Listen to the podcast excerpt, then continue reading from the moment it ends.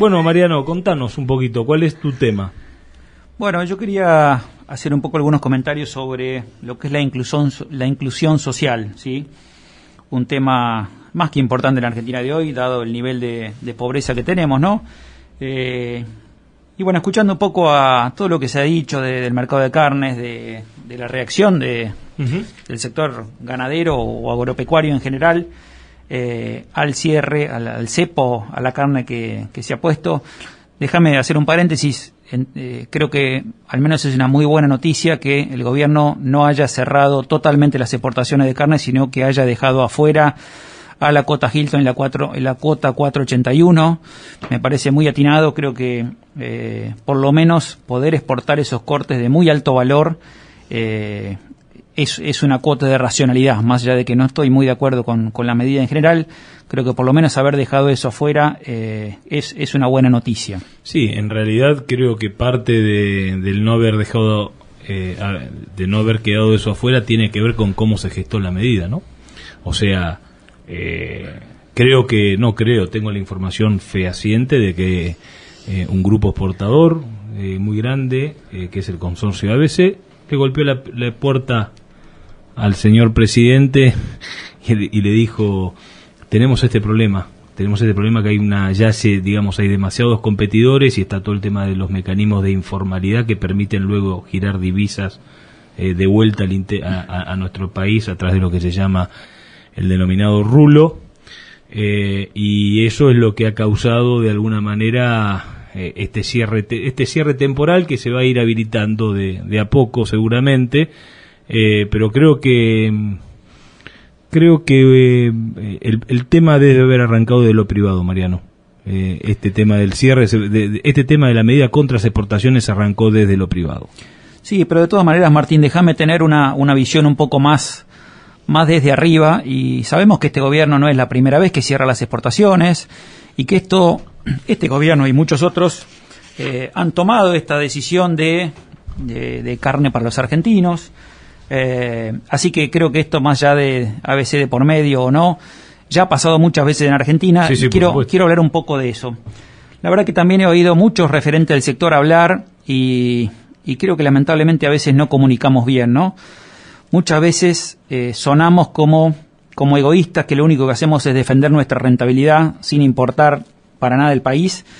Eh, y a mí como economista me gusta pensar la Argentina y no mirar solamente un sector, más allá de que pueda estar siempre cualquier medida afecta a unos y beneficia a otros, siempre.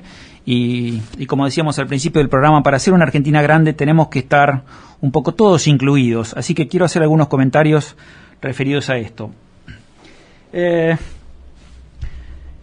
mucho hablamos del capitalismo y el capitalismo creo que hoy por hoy es eh, el mejor sistema económico para generar riqueza, para generar riqueza para todos, tanto para los, los que están más altos en la pirámide como para los más pobres. Si uno mira los países más ricos, eh, Estados Unidos, Japón, Hong Kong, Inglaterra, eh, Emiratos Árabes, eh, Suiza, son todos países muy capitalistas, ¿sí? algunos un poco más, algunos un poco menos, pero en general todos permiten el libre mercado, la libre empresa y la eh, actividad privada.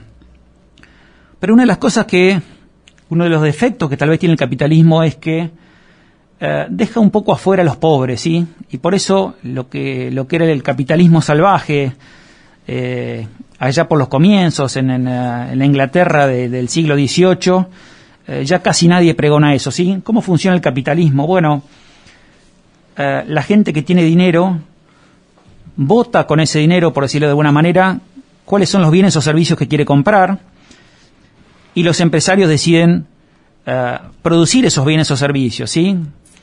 Eh, y de alguna manera la gente con su riqueza va decidiendo qué es lo que se produce y lo que se consume en una economía, ¿sí? Eh, si alguien crea un invento nuevo y nadie lo compra, bueno, simplemente la sociedad no quiere eso, ese empresario se fundirá y habrá que arrancar de nuevo. Si alguien inventa algo que realmente es valioso para, la sociedad, la gente empezará a comprar eso, subirá el precio, subirá la rentabilidad de ese empresario y se empezarán a fabricar esos bienes. Y así funcionan. El problema es que los pobres no tienen ese, ese voto, no tienen plata en el bolsillo para, para votar dentro de ese capitalismo. Entonces, ¿cómo hacemos para que esa gente pobre realmente quede incluido, pueda ser parte de esa economía capitalista? Creo que hay un consenso tanto de capitalistas, capitalistas, socialistas y, prácticamente todas las corrientes políticas de que los, los más pobres también tienen derecho a comer y a una dignidad mínima, ¿sí? A tener derecho a la vivienda, al vestido y a la comida. Y la pregunta es cómo solucionamos eso, cómo incluimos dentro de la sociedad a los más pobres. Y para eso hay distintos caminos. Si queremos, por ejemplo, pensar que los más pobres tienen que tener acceso, como dije, a los, a los tres servicios que nombré, pero también podemos hablar de, de la luz, del gas, eh, de la salud, de los servicios de salud, y por qué no de la carne, que hablamos tanto. Eh, y un poco tiene que ver mi charla porque quería aprovechar este cepo a la carne para, para hablar de inclusión social.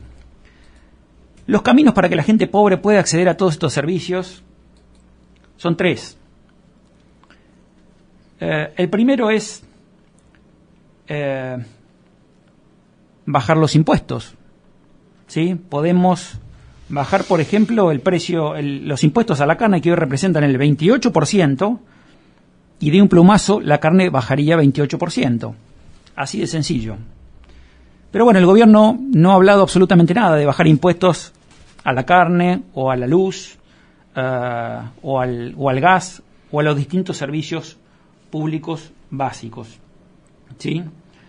Uh, lo que ha elegido hacer el gobierno, que es el, el, segundo camino que estoy enumerando, es bajar el precio de este bien básico.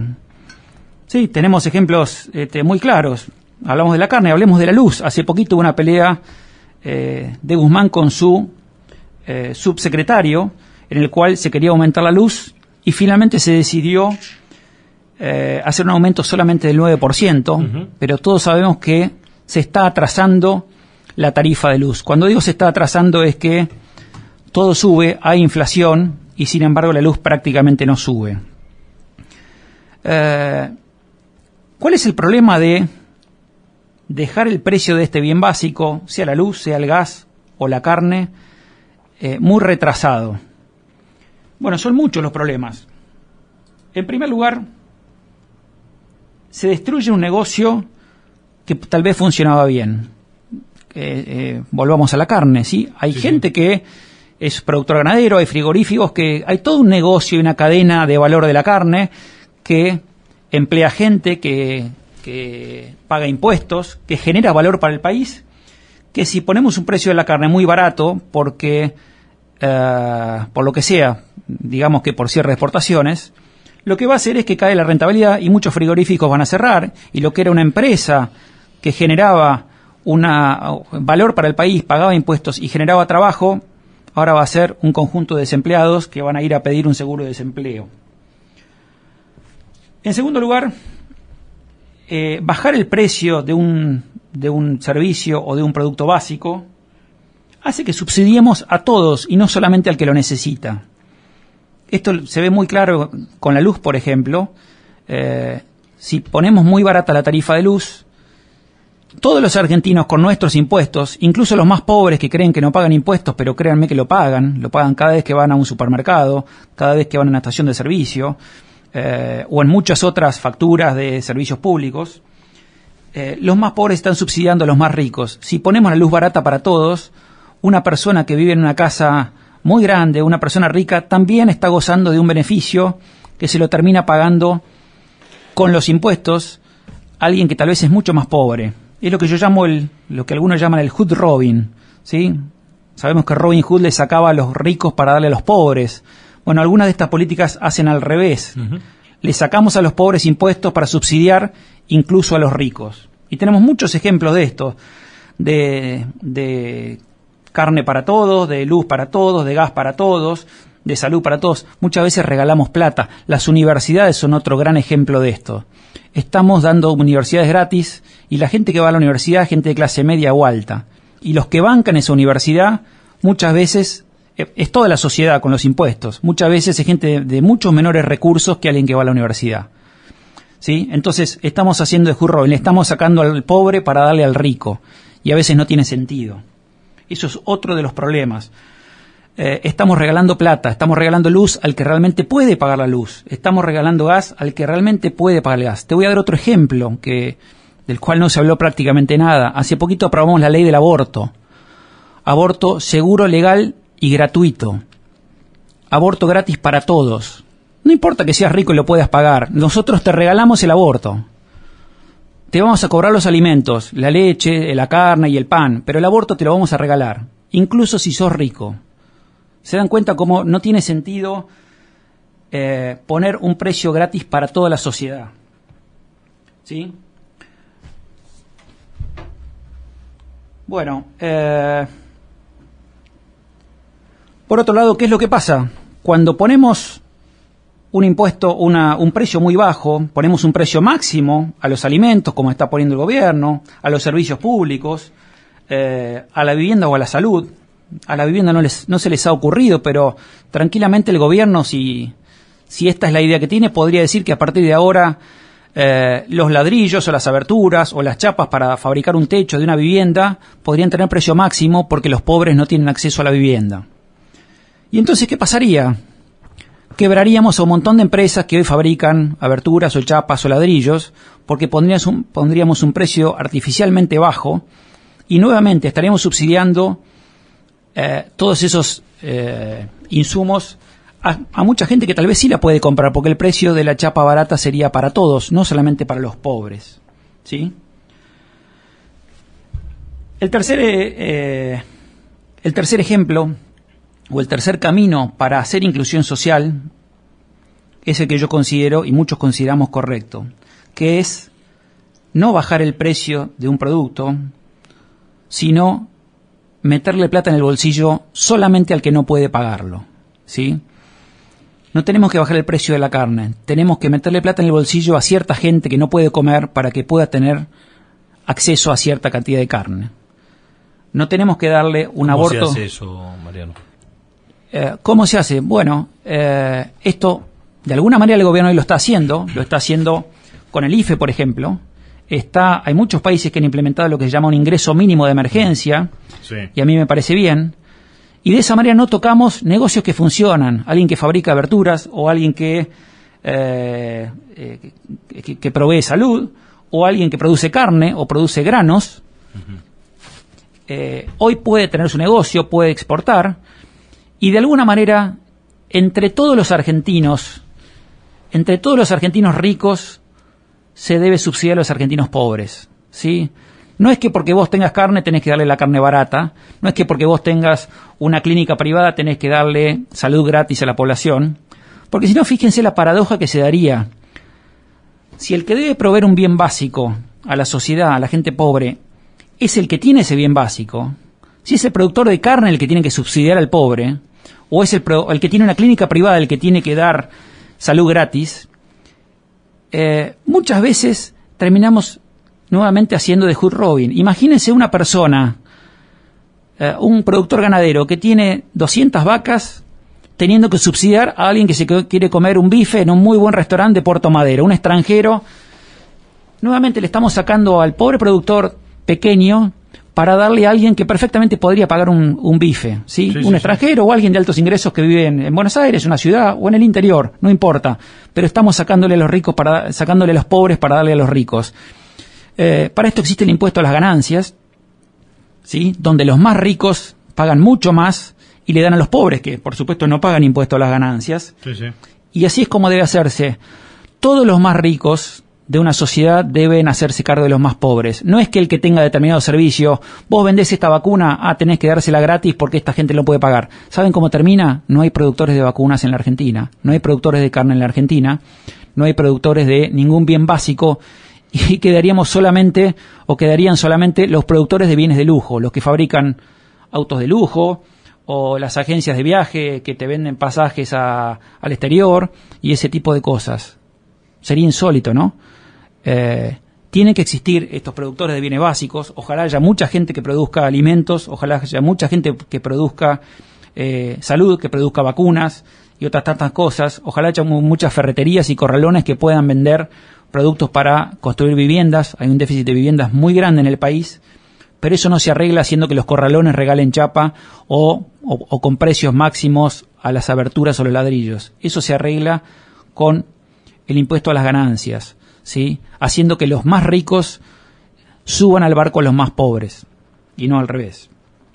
Solamente para terminar, eh, y volviendo un poco a la carne, eh, hoy el consumo de carne está prácticamente estabilizado en un total de, 120 kilos si tomamos todas las carnes.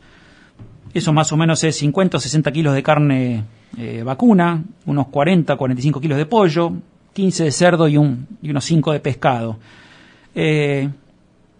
120 kilos de carne por habitante es lo que consumen los cinco países más ricos del mundo.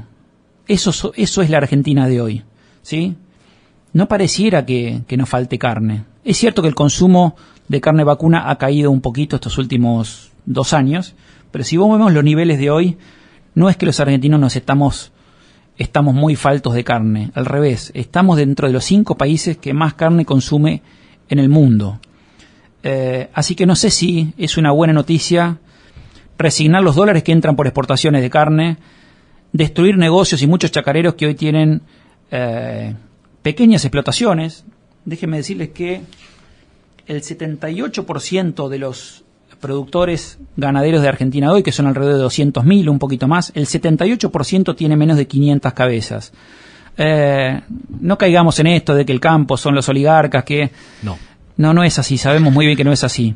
Así que eh, no sé si son los productores agropecuarios los que producen carne o las carnicerías o los supermercados los que deben resignar su, su margen para darle de comer a los argentinos, que claramente tenemos que hacer. Sino tal vez toda la sociedad, todas las empresas y las personas más ricas de este país somos los que de alguna manera debemos ayudar a los más pobres.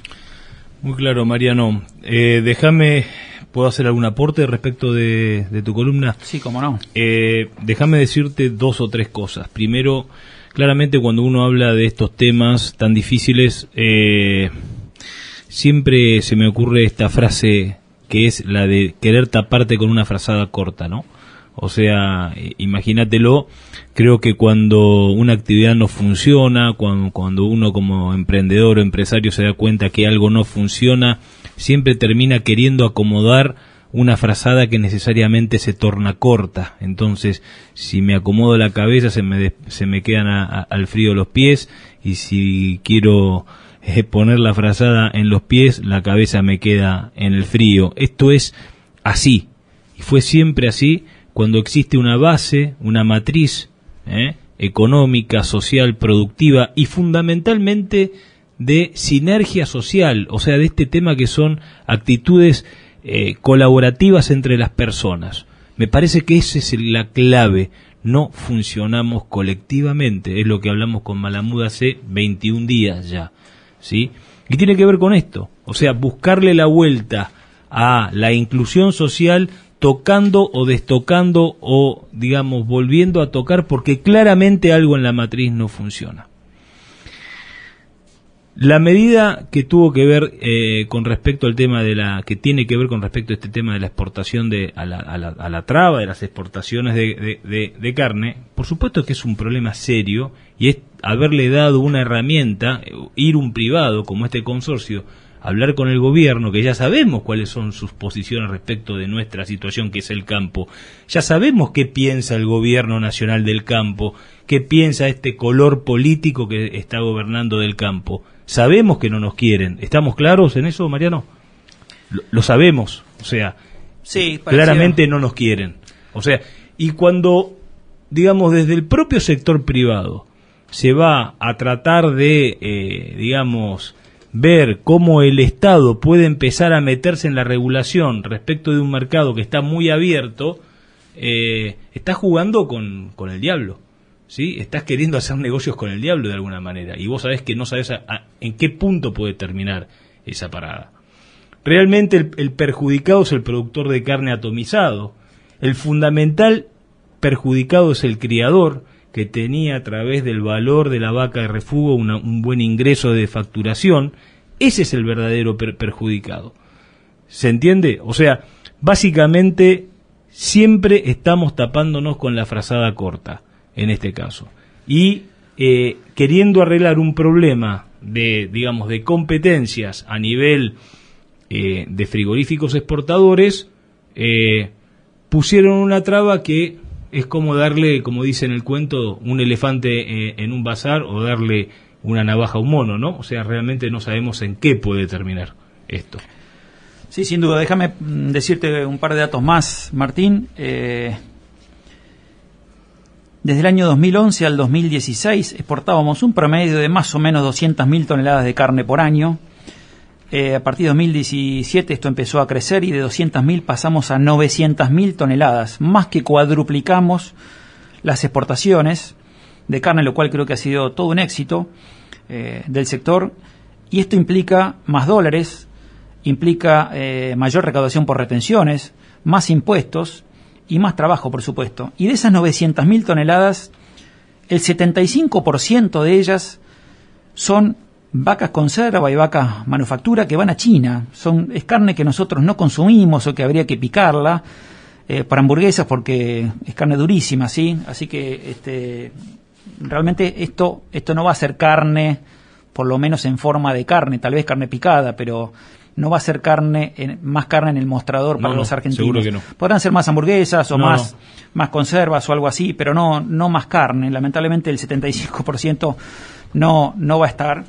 Eh, así que realmente yo no sé, sí creo, y acá no coincido con, con muchos, eh, que lamentablemente esta medida sí va a tener algún efecto, puede llegar a tener algún efecto en que tal vez baje de alguna manera algo el precio en el eh, en el mostrador.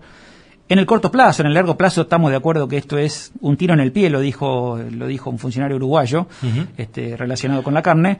Eh, claramente esto me parece que es una medida electoralista, pensando en que baje la carne como sea, si van a liquidar, ¿qué me importa? Yo tengo que ganar las elecciones y nada más. Pero yo creo que eh, si metemos, aunque sean cortes que no, que hoy no se consumen, si metemos más carne acá, en algún lado tiene que venderse y entonces el que le cuesta comprar el asado, y bueno, comerá una hamburguesa, pero algo de esa vaca china se va a terminar vendiendo acá y eso puede, puede que en el corto plazo y por unos meses reduzca eh, los precios. Por supuesto que en el largo plazo es espantosa la medida porque podría llevar a una, a una liquidación de vientres y bueno, algo que ya hemos tenido, hemos perdido de eh, alrededor de 11 o 12 millones de cabezas cuando pasó en el, largo plazo creo que está claro que no hay ninguna eh, ninguna discusión de que esto va a estar así. Bueno, eso lo vamos a ver también con Federico. ¿eh? Déjame por último, y con esto cierro, eh, hablando de, si el sector ganadero de alguna manera hace su aporte a, a, esta inclusión social que creo que entre todos tenemos que hacer. mencionando tres cosas. Como dije, el impuesto a las ganancias.